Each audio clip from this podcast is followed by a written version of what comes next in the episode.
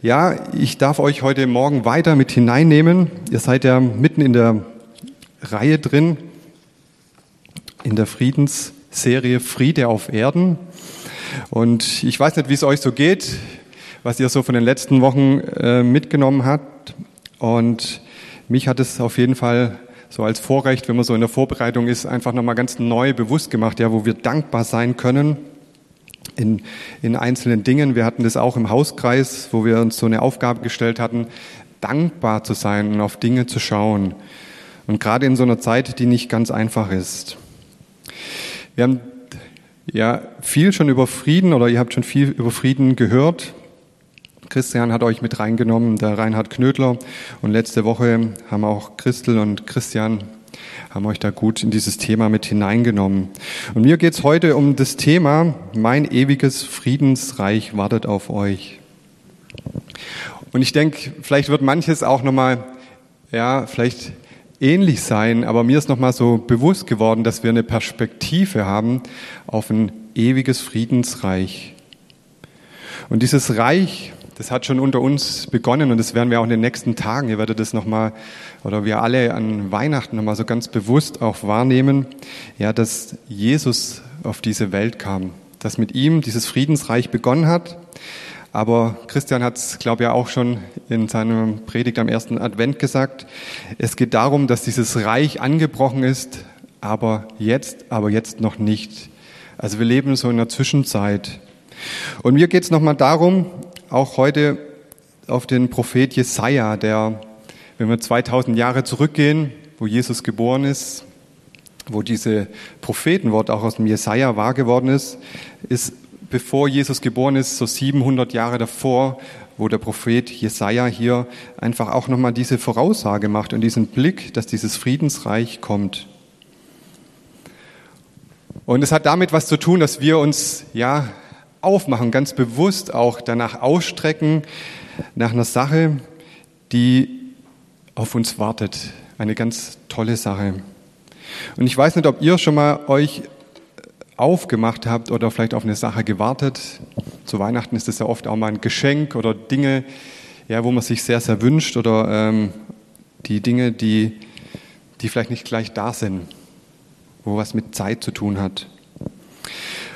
Und ich bin an äh, eine Situation erinnert worden, das passt jetzt nochmal zu meiner Familie, und zwar, äh, wo ich das, das erste Treffen mit meiner Frau ausgemacht hat, mit der Annette.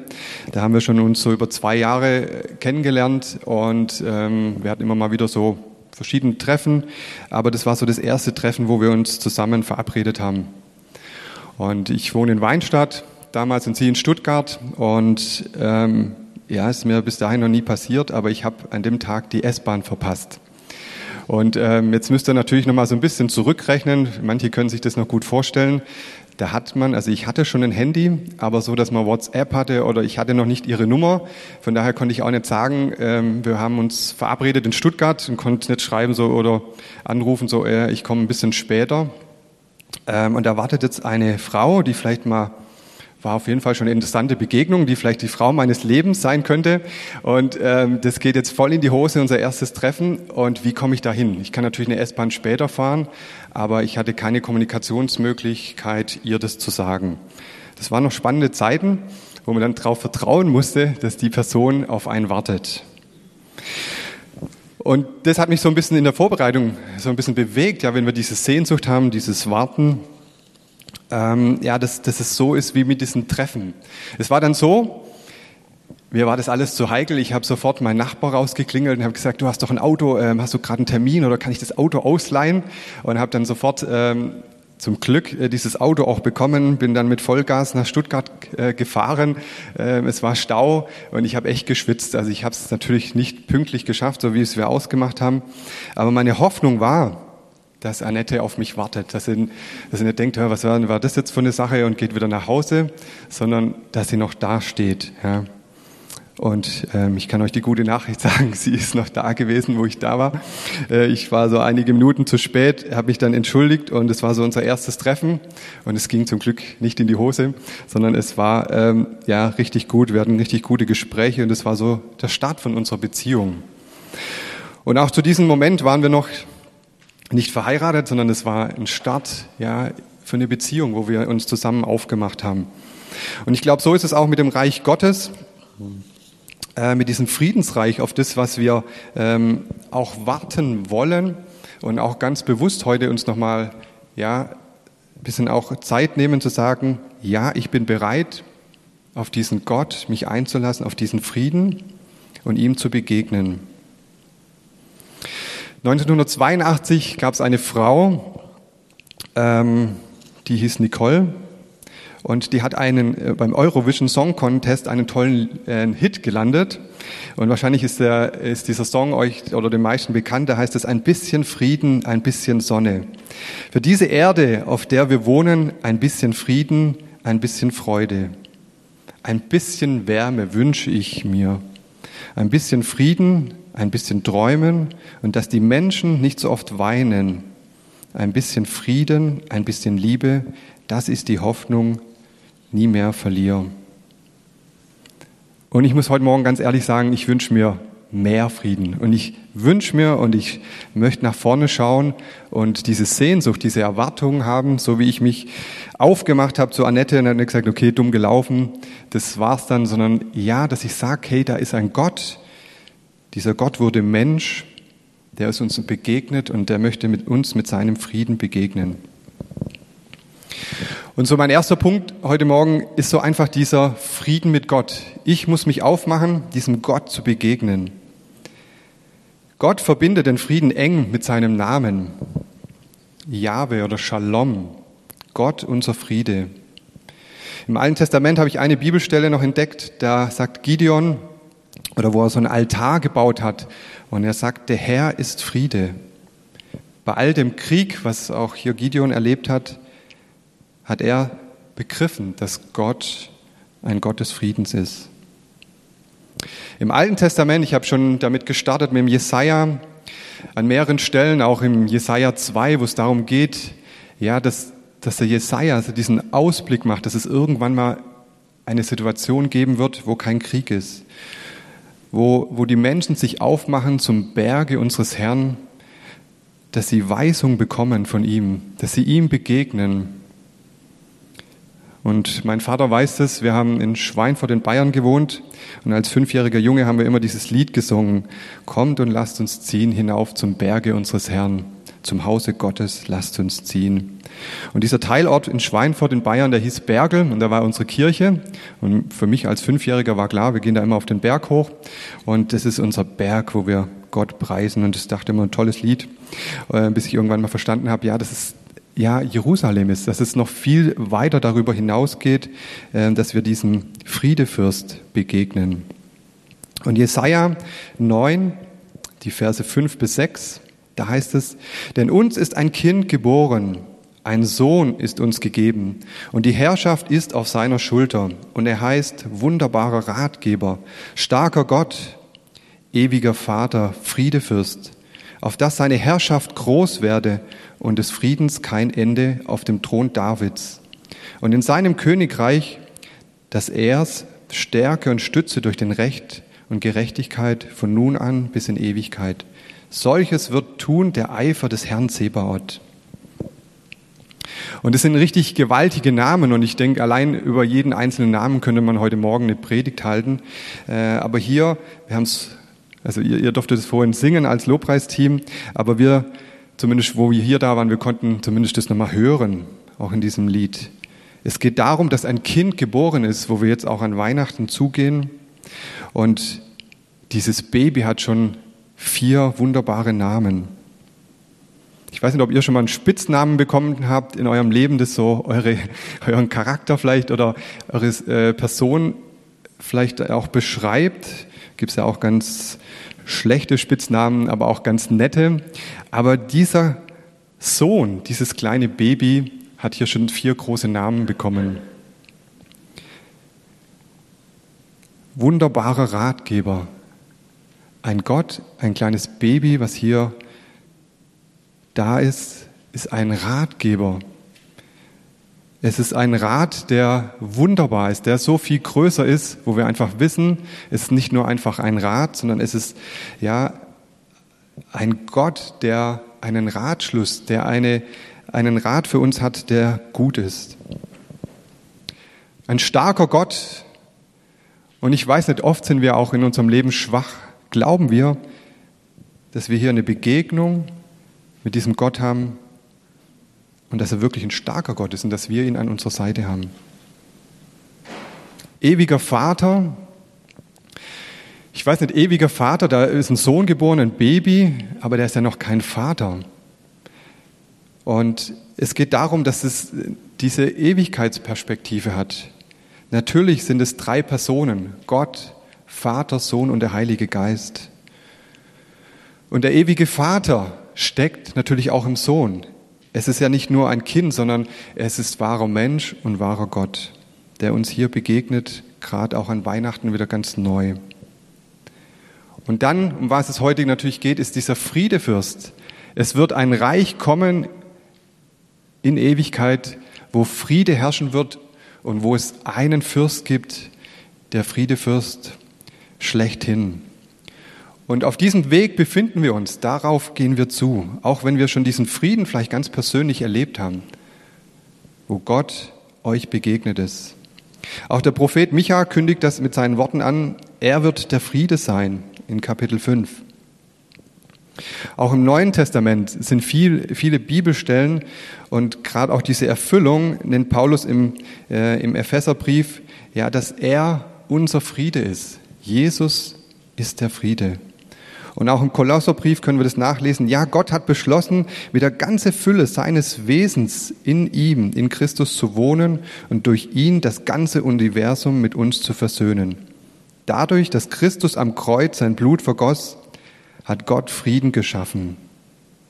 In der Tat war Jesus kommen auf diese Welt, es war eine Friedensmission.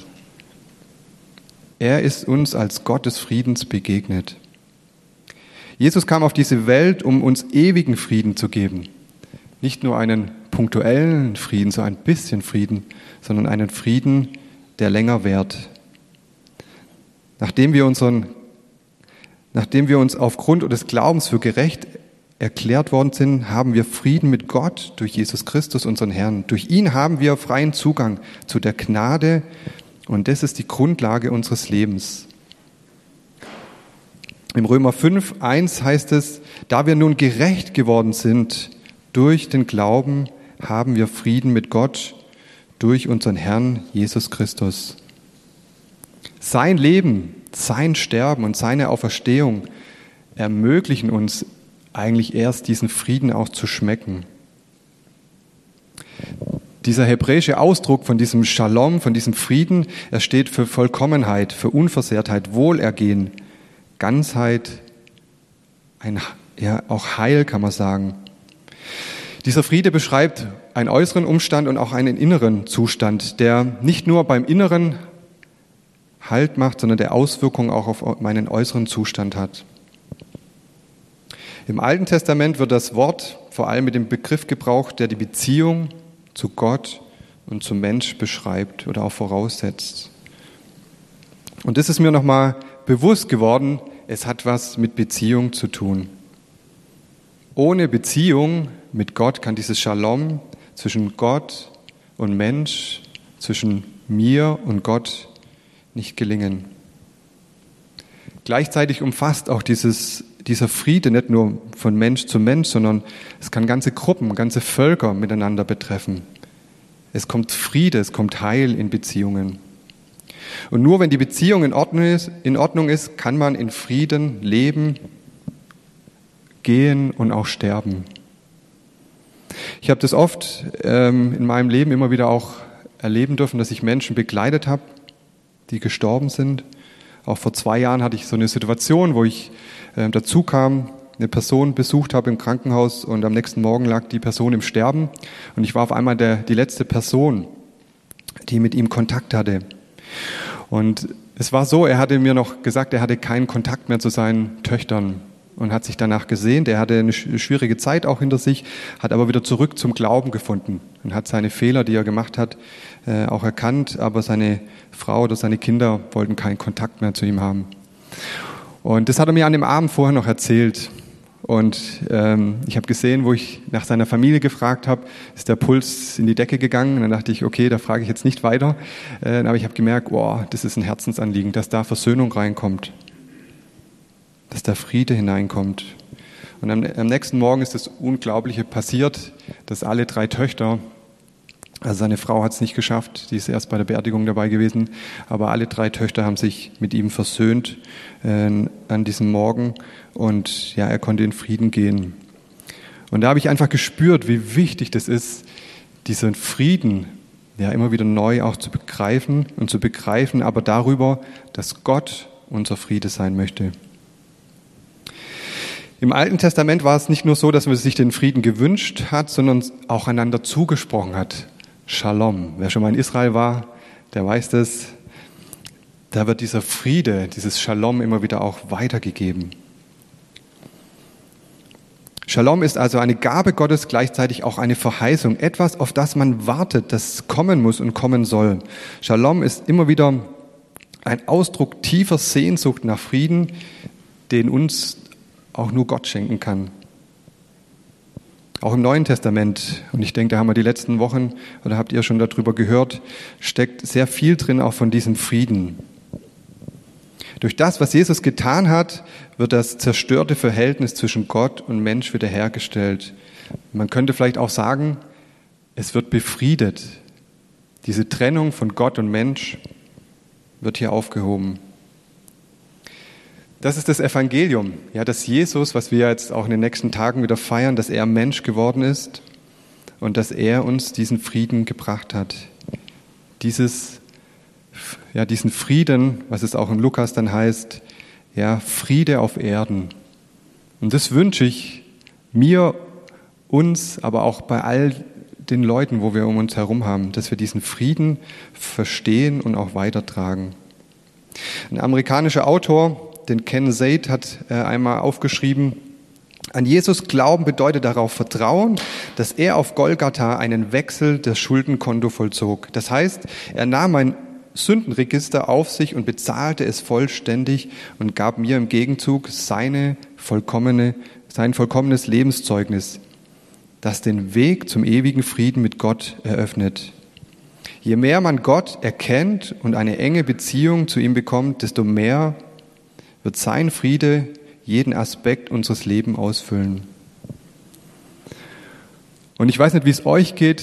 Mir geht so, je mehr ich mich auf diesen Gott einlasse, desto mehr bin ich von ihm überrascht, von dieser Tiefe, von dieser Faszination. Und wie ist es anders, also so geht es mir zumindest, wenn ich Menschen besser kennenlerne? Ob das der Ehepartner ist, ob das gute Freunde sind. Also je besser ich Menschen kennenlerne, desto mehr kenne ich ihre Schwächen unter Geschwistern, wer weiß das nicht so gut, wer welche hat, da ist es oft so, da weiß man ganz genau, welchen Knopf man drücken muss, genau welches Wort man sagen muss, ob man mal kritisch gucken muss und da geht der andere schon hoch. Und bei Gott ist es anders. Je mehr ich ihm begegne, mich aufmache, desto mehr bin ich fasziniert und erstaunt, was für eine Tiefe, was für eine Größe in Gott steckt. Mein ewiges Friedensreich wartet auf dich. Und ich glaube, wenn wir das verstanden haben, ja, dass, dass wir Frieden mit Gott brauchen, dann hat es Auswirkungen der Friede mit mir selber. Aber ich, ich glaube, der erste Schritt ist der wichtigere, dass wir Gott begegnen. Und dann können wir auch uns selber begegnen. Gott hat also die Grundlage für echten, ewigen Frieden geschaffen. Doch leider hört auch der geistliche Kampf gegen Gottes Widersacher und unsere sündige Natur nicht mit der Bekehrung auf anders als Gott uns in eine Person versetzt, aus der heraus wir anders damit vielleicht umgehen können. So erlebe ich das auch immer wieder, dass es Anfechtungen gibt, die uns herausfordern. Dinge, Umstände, die manchmal nicht leicht sind. So erleben auch wir Christen nicht nur einfach eine tolle Zeit, wenn wir uns auf Gott eingelassen haben, sondern Dinge sind auch manchmal schwierig. Und das sind vielleicht auch Anklagen, das eigene Gewissen, wo Dinge uns das Leben schwer machen, wo wir vielleicht auch versagt haben, wo wir gefallen sind, wo wir vielleicht auch Gott in den Wind, gesch in den Wind geschrieben haben, wo wir vielleicht wieder in irgendein Fettnäpfchen reingedappt sind, wo wir vielleicht wieder irgendwas falsch gemacht haben oder wir haben vielleicht nicht unser Bestes gegeben. Vielleicht kennt ihr auch solche Dinge, wo wir, ja, Dinge in unserem Leben getan haben, die uns nachgehen. Und da habe ich einen Bibelvers aus 1. Johannes, aus dem Johannesbrief, wo es darum geht, wann immer uns unser Gewissen anklagt, dürfen wir wissen, Gott in seiner Größe ist barmherziger als unser eigenes Herz. Gott ist barmherziger, Gott ist größer. Jesus hat die Schuld bezahlt. Er ist vor 2000 Jahren auf diese Welt gekommen und es ist nicht bei diesem kleinen Baby geblieben, sondern er ist bis ans Kreuz gegangen für deine Schuld und für meine Schuld. Wir können zu unserem himmlischen Vater kommen und mit ihm reden, beten. Und das Geniale ist, er hört uns. Er hört unser Gebet. Er verwirft es nicht. Und äh, das habe ich vorhin nicht erwähnt, aber ein Lied ist mir noch von meinem ersten Gottesdienst, wo ich hier war. In dir, o oh Herr, erfüllt sich mein Gebet. Das ist so ein Lied, das ich glaube nie wieder vergessen werde, äh, was hier gesungen worden ist. Und darum geht es, um dieses, ja, dass ich Gott vertraue, dass er mich hört und dass er mich sieht. Es geht darum, seinen Frieden zu schmecken, was er in Ewigkeit für uns bereithält. Dass ich mich aufmache, so wie ich es am Anfang gesagt habe, dass ich ihm begegne. Meine Frage heute Morgen an dich ist, was hält dich vielleicht zurück? Wir haben es heute schon gehört, zu danken, Gott zu preisen. Wir dürfen jetzt vielleicht hier nur leise in unserem Herzen singen, aber ihr zu Hause, ihr könnt mit eurem Herzen hier mitsingen und auch laut singen. Ich weiß nicht, was dir vielleicht gerade Not macht, deine berufliche Situation, deine Beziehungen und gerade auch an Weihnachten, wenn wir darauf zugehen, das soll alles ganz harmonisch sein und alles perfekt. Und diese Erwartung, die erfüllt sich meistens nicht. Da gibt es das normale Gestreite, müde Leute, manche, die vielleicht ja in letzter Sekunde gerade noch geschafft haben, äh, vor Weihnachten alles zu organisieren. Jetzt kam noch mal alles anders, die Läden haben zu, vielleicht hast du gar nicht groß Geschenke einkaufen können. Ja, vieles äh, läuft dieses Jahr komplett anders. Was macht dir Angst? Was macht dir Not? Aber es gibt auch andere Dinge, die uns Not machen und uns den Frieden rauben wollen. Dinge, die uns von außen auferlegt sind, Dinge, die auf uns einstürmen, auf die wir keinen Einfluss haben. Leider sind wir auch als Christen davor nicht geschützt, aber wir können auch mit diesen Nöten umgehen, weil wir einen Gott haben, der uns zur Seite steht. Einen Gott, der immer da ist.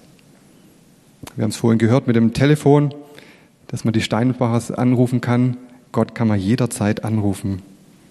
Er hört uns.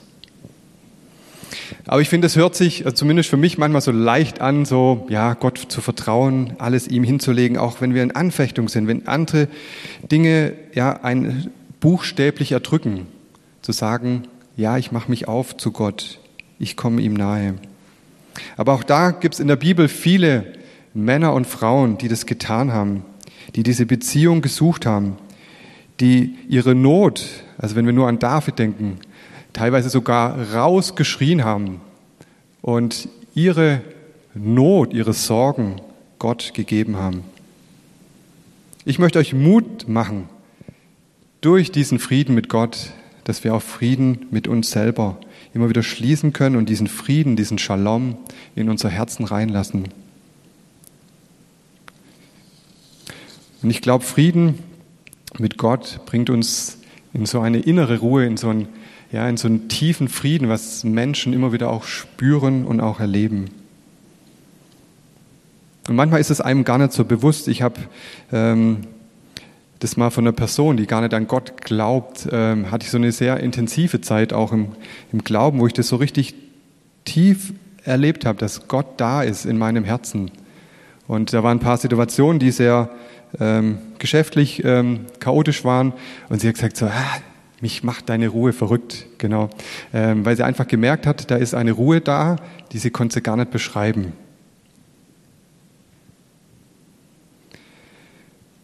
Und wenn wir diesen Frieden, diese Erwartung, ja, dass dieser ewige Frieden jetzt schon in uns Raum nimmt, dann hat es auch Auswirkungen auf das Äußere.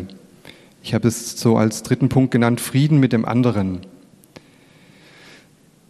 Dieser Frieden, dieser Shalom bewirkt, dass noch etwas anderes in unserem Leben passiert, nämlich dass die Beziehung zu anderen Menschen dadurch auch verändert werden können, dass sie spüren, ja, dass da was da ist. In der Gemeinde hat uns Gott in eine konkrete Glaubensgemeinschaft hineingestellt, auch in Beziehungen, wo wir das genau leben können. Gerade auch Gemeinde ist der Ort, wo dieser Frieden Gottes sichtbar werden darf und offensichtlich sein darf. Psalm 133 sagt es, seht, wie schön und angenehm es ist, wenn Brüder einträchtig beieinander wohnen. Das schließt natürlich alle Schwestern auch mit ein. Da, wo Einheit ist, da, wo es ja, sichtbar wird für andere Menschen, wenn andere Menschen in eure Kleingruppen, in unsere Gottesdienste kommen, da wird sichtbar, dass wir einen Gott des Friedens haben. Die Gemeinde ist der Leib Christi. Als solcher darf sie nicht zerrissen sein, sondern soll eine Einheit bilden. Das macht sehr viel Sinn, wenn man sich vor Augen hält, dass die Gemeinde dieser Ausdruck der Gegenwart Gottes ist. Es ist mein Wunsch, dass Menschen ja das wirklich auch wahrnehmen, dass, dass sie diesen Frieden, der Gott ist, dass sie das erleben, auch in unserer Mitte. Vielleicht auch ganz persönlich, du und dein Nachbar, du und dein Onkel, Tante, wer auch immer, deine Verwandtschaft, dass andere Menschen davon erfahren. In Matthäus 22, denke ich, euch allen bekannt ist, du sollst den Herrn, deinen Gott, lieben von ganzem Herzen, mit ganzer Hingabe und mit deinem ganzen Verstand. Jesus sagt, das ist das größte und wichtigste Gebot. Und das zweite, und da steckt so dieses drin, liebe deine Mitmenschen wie dich selbst. Es geht darum, diesen Gott zu lieben, mich zu lieben, aber genauso auch den anderen. Also von daher steckt da auch was Missionarisches drin, dass wir diesen Frieden nicht nur sagen, oh super, klasse, ich weiß jetzt Bescheid, sondern es geht darum, dass wir diesen Frieden Gottes weitertragen. Und was für eine Chance wieder in ein paar Tagen an Heiligabend. Und ich freue mich, dass so viele das ganze Remstal hoch und runter ich glaube, also bei uns in Weinstadt gab es noch nie so viele Gottesdienste, ganz viele auch Outdoor-Gottesdienste, wie dieses Jahr ähm, angeboten werden. Das gab es einfach noch nie. Ja, ich weiß nicht, ich habe es nicht mal gezählt. Allein bei uns im Nachbardorf sind es, glaube ich, sechs Outdoor-Gottesdienste vor der evangelischen Kirche. Und was für eine gute Möglichkeit, Gottes Botschaft, seinen Frieden nochmal zum Ausdruck zu bringen. Im Johannes heißt es nochmal so, an eurer Liebe aneinander werden alle erkennen, dass ihr meine Jünger seid. Und da, denke ich, sind wir immer wieder auch herausgefordert, dass wir diese Perspektive haben, nicht für das Heute oder natürlich auch für das Heute und Jetzt, aber darüber hinaus für eine Ewigkeit, die, glaube ich, nicht jeder hat. Wir haben eine Hoffnung, eine Zukunft, ja, dass wir irgendwann ja bei Jesus sein werden, aber dass dieses Reich, dieses Reich des Friedens, wo er der Friedefürst ist, ja, diese Hoffnung, dieses Zulaufen auf dieses Reich gibt uns eine Kraft, und eine Energie, die andere Menschen auch ja, erfahren dürfen und sollen. Im Römerbrief heißt es einmal noch, wenn es möglich ist und soweit es an euch liegt, lebt mit allen Menschen im Frieden. Nochmal diese Aufforderung, dass wir unseren Teil dazu beitragen dürfen und sollen, dass unser Friede, den wir mit Gott erleben, auch im ganz persönlichen Leben, dass er weiterfließt. Und ich finde, Paulus äh, formuliert es hier auch so, dass es darum nicht geht, dass alles Harmonie ist. Also ich glaube, dass bei euch in der Gemeinde alles harmonisch zugeht. Und trotzdem wird es auch mal Streit geben. Und es ist wie unter Geschwistern, aber auch unter geistlichen Geschwistern. Und dass es bei dieser ganzen Wahrheit auch darum geht, dass es manchmal etwas Trennendes und was Einendes ist. Aber es ist auch was, wofür wir kämpfen sollten, dass wir um diesen Frieden, um diese Einheit bemüht sind. Dass wir alles geben, dass Menschen in unserer Mitte, in unseren Gemeinschaften erleben, dass es einen Friedensbringer gibt, einen Friedenfürst. Und da haben wir unseren Auftrag auch mit drin, dass wir uns öffnen für Gottes guten Heiligen Geist, dass er uns begegnet. Ich möchte mal so ein bisschen zusammenfassen, die Sehnsucht nach Frieden, was ich so in diesem Beispiel von diesem ähm, Lied gezeigt habe, ein bisschen Frieden, dieser Friede Gedanke, diese Sehnsucht steckt in jedem Menschen. Aber alle Versuche, ohne Gott diesen Frieden zu finden, sind zum Scheitern verurteilt. Es kann vielleicht kurzfristig, kann Dinge vielleicht ja befriedet werden, aber um einen dauerhaften Frieden zu erleben, den kann nur Gott schenken. Gott hat ein großes Interesse daran, uns diesen Frieden zu geben.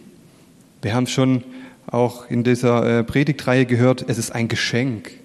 Gott möchte es dir schenken.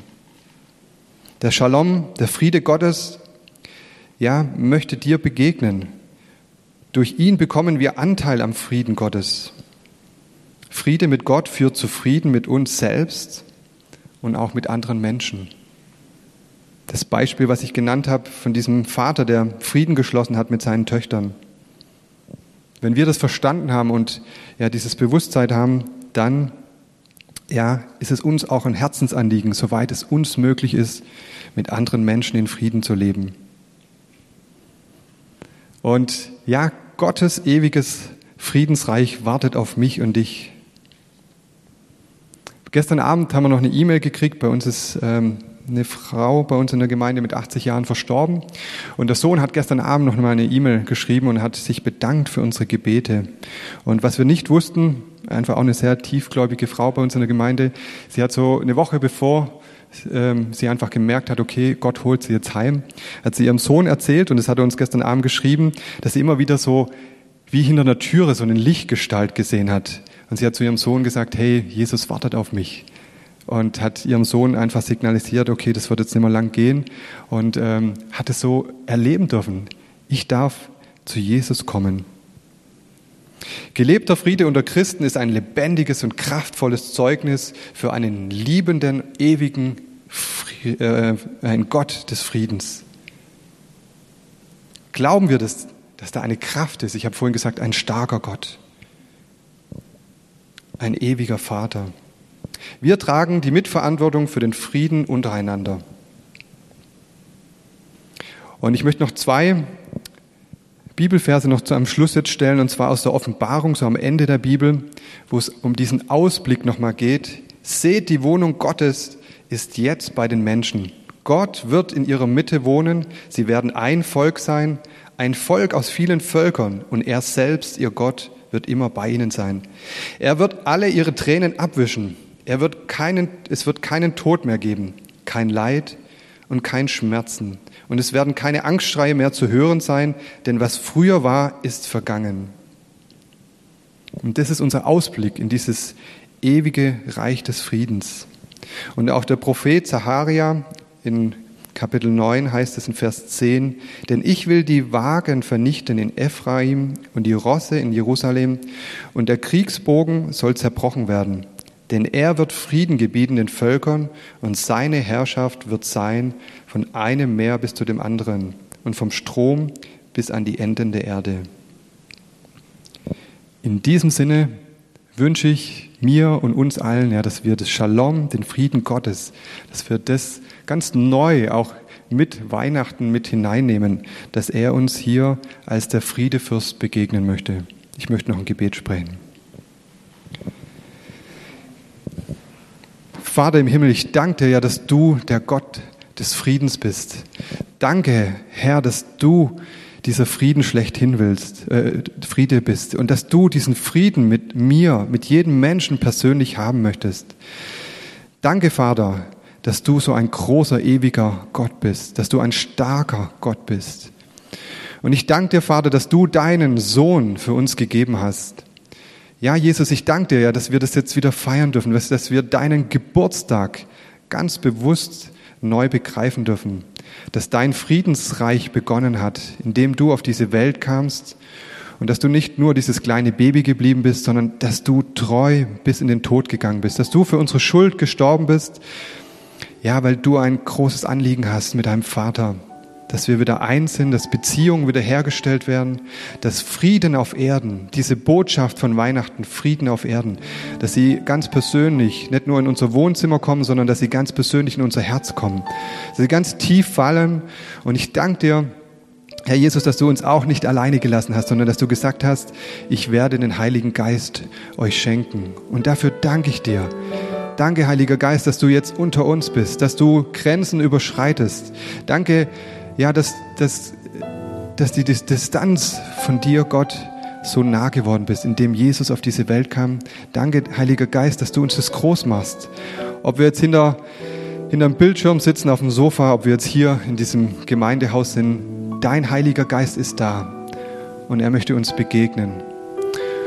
Und ich möchte dich auch jetzt ganz bewusst auch herausfordern, da wo du merkst, wo dieser Friede noch nicht da ist, da wo du eine Not hast, wo vielleicht diese Not größer ist, dass du Dinge vielleicht gerade nicht auf die Seite legen kannst, wie so ein Bildschirm, der immer wieder aufpoppt, wie so ein Werbeblock, wo vielleicht Schuld da ist, wo eine Not da ist und wo es dir schwerfällt, in Beziehung oder in eine Situation Frieden reinzubekommen.